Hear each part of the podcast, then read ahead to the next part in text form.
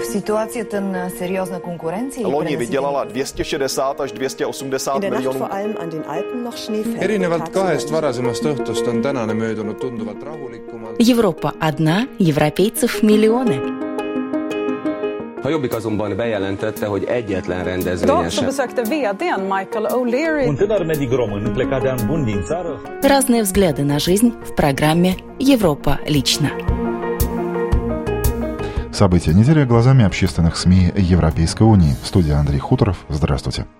Сегодня в выпуске. Беженцы до НАТО доведут. Военный альянс решил помочь Европе с решением кризиса беженцев. вопрос, почему военный альянс э, начинает такую миссию, у которой очень э, сильный гражданский оттенок. Иммигрант беженцу не товарищ. Русские финны категорически против приема беженцев с Востока. Несмотря на то, что сами русскоязычные в Финляндии являются иммигрантами, они считают, что между ними и приезжими из стран Ближнего Востока нельзя ставить знак равенства. Дорога убийца. Водители эстонских автобусов критикуют лень дорожных служб, которая все чаще оборачивается авариями с погибшими. Столь сложная ситуация сложилась именно в этом году и именно в Эстонии. И хорошее дело браком назовут. В Чехии началась национальная неделя супружества. О супружестве нужно говорить в позитивном ключе, а не только скептически и с разочарованием. А теперь подробности.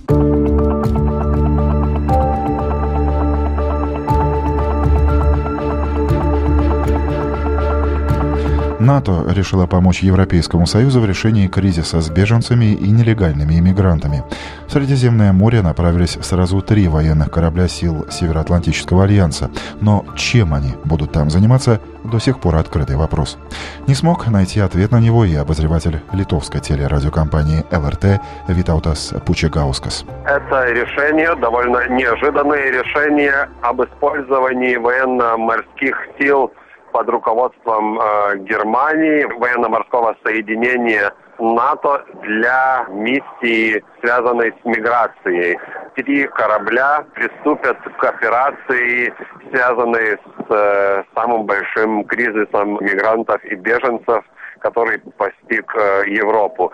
Но интересно то, и самое главное, наверное, то, что детали этой миссии, даже мандат этой миссии не обговорены, Министры просто приняли политическое решение и отдали все остальное военным, которые должны спланировать операцию и спланировать уже за очень короткое время, пока корабли не подойдут к Эгейскому морю. Но неожиданным стало и то, что очень разнятся оценки того, что должна делать эта миссия. Например, глава Пентагона сказал, что, по его мнению, миссия должна останавливать торговцев людьми и прекращать их деятельность, то есть арестовывать торговцев и тогда уже пустые лодки превращать в такие, чтобы их невозможно было использовать повторно.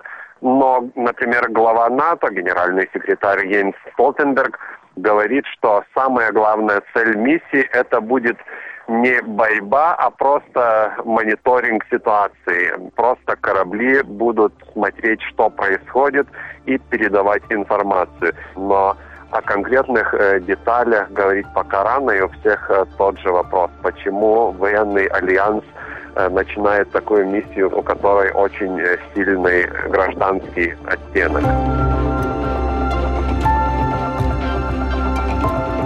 Русскоязычных, живущих в Финляндии, кроме языка, мало что объединяет.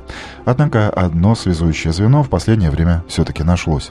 Большая часть иммигрантов из России воинственно настроена по отношению к растущему потоку беженцев с Востока.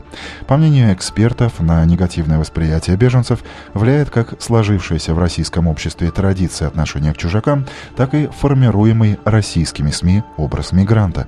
Корреспондент финской телерадиокомпании Юлия Любовь Шалыгина о том, что иммигрант беженцу не товарищ.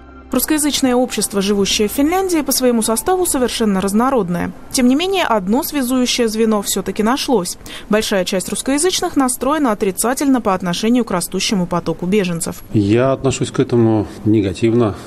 Люди, которые приезжают сюда, они не обладают достаточными знаниями, как жить в Финляндии. И они пытаются приехать сюда со своими обычаями и традициями, и это очень сильно мешает пока на данный момент для того, чтобы они сюда интегрировались. Несмотря на то, что сами русскоязычные в Финляндии являются иммигрантами, они считают, что между ними и приезжими из стран Ближнего Востока нельзя ставить знак равенства. Очень многие русскоязычные вливаются в финское общество, адаптируются, э, работают, соблюдают финские праздники, уважают во всяком случае. Э, что я наблюдаю от переселенцев из других стран восточных – это единицы. Анна Юдина принадлежит к меньшинству, которое считает, что нельзя всех беженцев грести под одну гребенку. Девушка решилась на эксперимент и провела день в хиджабе, наблюдая за реакцией окружающих. Количество негатива ее удивило. Там пирсинги или татуировки не смущают людей, а вот именно хиджаб, никап, там другие атрибуты ислама повергают в какой-то шок, вызывают негатив или непонимание. Ну, я считаю, что нужно немножко пересмотреть свои принципы какие-то и глубже глубже смотреть. По мнению исследователя, негативное отношение к беженцам в среде русскоязычных объясняется многими причинами. Это и традиционное отношение к чужакам, принятое в российском обществе, и формируемый, в частности, российскими СМИ, образ мигранта. Это совершенно четкое манипулирование сознанием людей, восприятием людей с использованием тех образов, которые были сконструированы еще, допустим, в советское время. Какими бы ни были собственные убеждения, ситуация в обществе требует компромиссов и поиска решений. Кстати, число противников приема беженцев с Востока продолжает расти и в Латвии. В январе «нет» искателям убежища сказали бы 78% латвийцев. В январе прошлого года, по данным СКДС, эта цифра составляла 55%.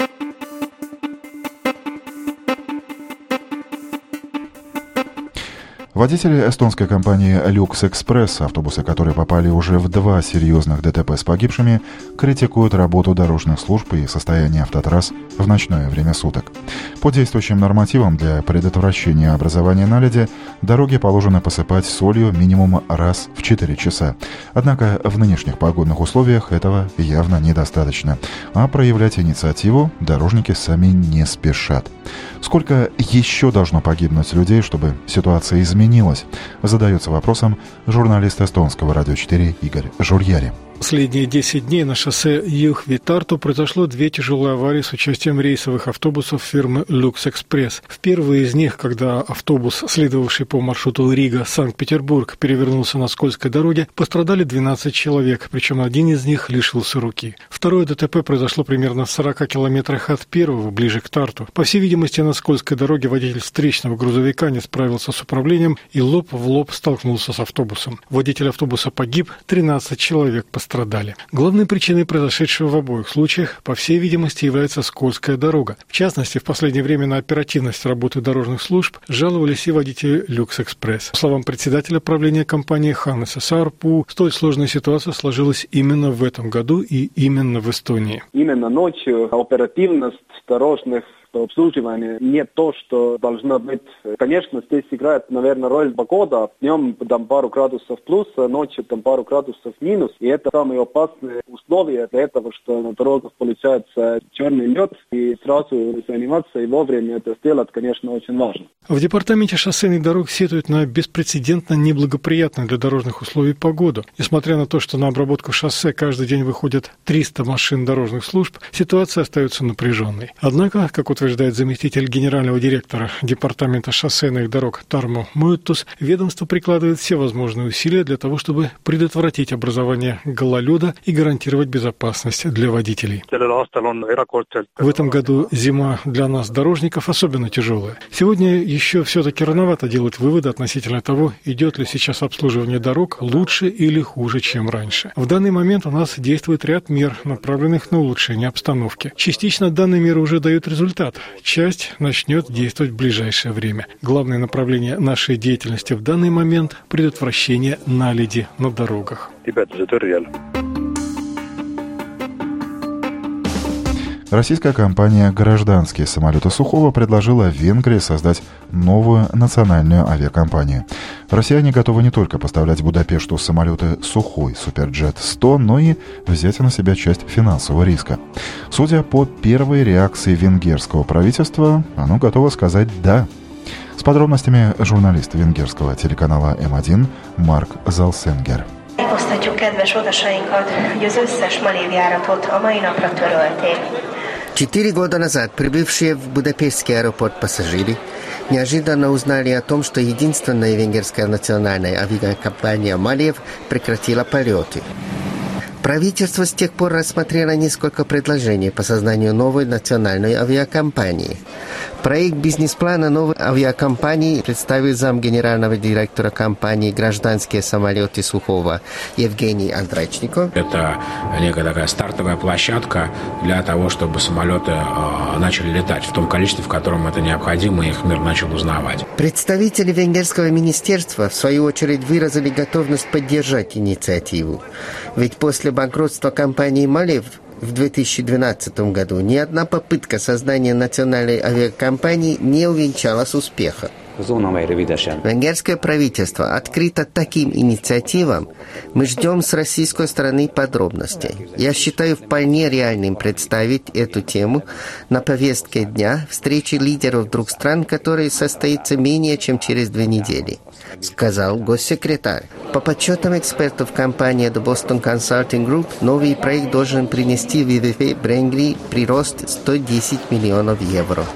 Напомню, что в Латвии желание авиакомпании Air Baltic приобрести самолеты Сухой Суперджет 100 привело к отставке министра сообщения и фактически падению правительства Лэмдута Старауима. Ребята, давайте жить дружно. В Чехии в день Святого Валентина началась национальная неделя супружества. Всем женатым, замужним, впрочем, как и не состоящим пока что в браке, предлагает освежить отношения со своей второй половинкой и, быть может, сделать рестарт. Рассказывает сотрудник Радио Прага Ольга Васенкевич. Межчеловеческие отношения – одна из самых сложных составляющих нашей жизни – а отношения полов и тем более. Наверное, поэтому мудрые англичане покумекали и решили создать в 1997 году Национальную неделю супружества, чтобы у людей была целая неделя в году, когда они могут где-то подлатать свои отношения, что-то в них улучшить, а может быть и дать им второй шанс. Об этом рассказывает пресс-секретарь Национальной недели супружества Иржи Унгер. В этом году у нас юбилей недели проходит в Чехии уже в десятый раз. За появлением этой инициативы стоит не одна единственная организация, а несколько десятков различных ассоциаций, организаций, семейных консультантов, сеть центров для матери и ребенка, для всей семьи. Вся эта масштабная кампания имеет одну, но очень важную цель – поддержка и развитие супружеских отношений. Прежде всего, это касается индивидуальной плоскости отношений. Мы призываем супругов, чтобы они нашли друг на друга время, чтобы они делали инвестиции в свои отношения, поскольку, как бы прагматично это ни звучало, не существует брака, не требующего обслуживания. Время от времени любые отношения должны пройти техосмотр. Мы часто забываем об этом, а многие пары потом удивляются, что их брак распадается. В этом году в рамках Национальной недели супружества пройдет порядка ста различных мероприятий, от выставки свадебных приглашений до различных курсов, семинаров предбрачной подготовки. Так мы верим, что покуд не будут знить příběhy о том, что... Большинство молодых людей хочет вступать в брак и иметь постоянные отношения, несмотря на то, что растет число людей, которые боятся брака и не хотят себя связывать. Именно поэтому о супружестве нужно говорить в позитивном ключе, а не только скептически и с разочарованием. Заключает Иржи Унгер. Ну а в Эстонии озаботились проблемой дефицита юношей в средней школе и, как следствие, недостатка мужчин с высшим образованием. Директора тартусских гимназий на этой неделе обратились к уполномоченному по гендерному равноправию с призывом узнать, можно ли решить проблему при помощи введения так называемых половых квот на этапе поступления в среднюю школу.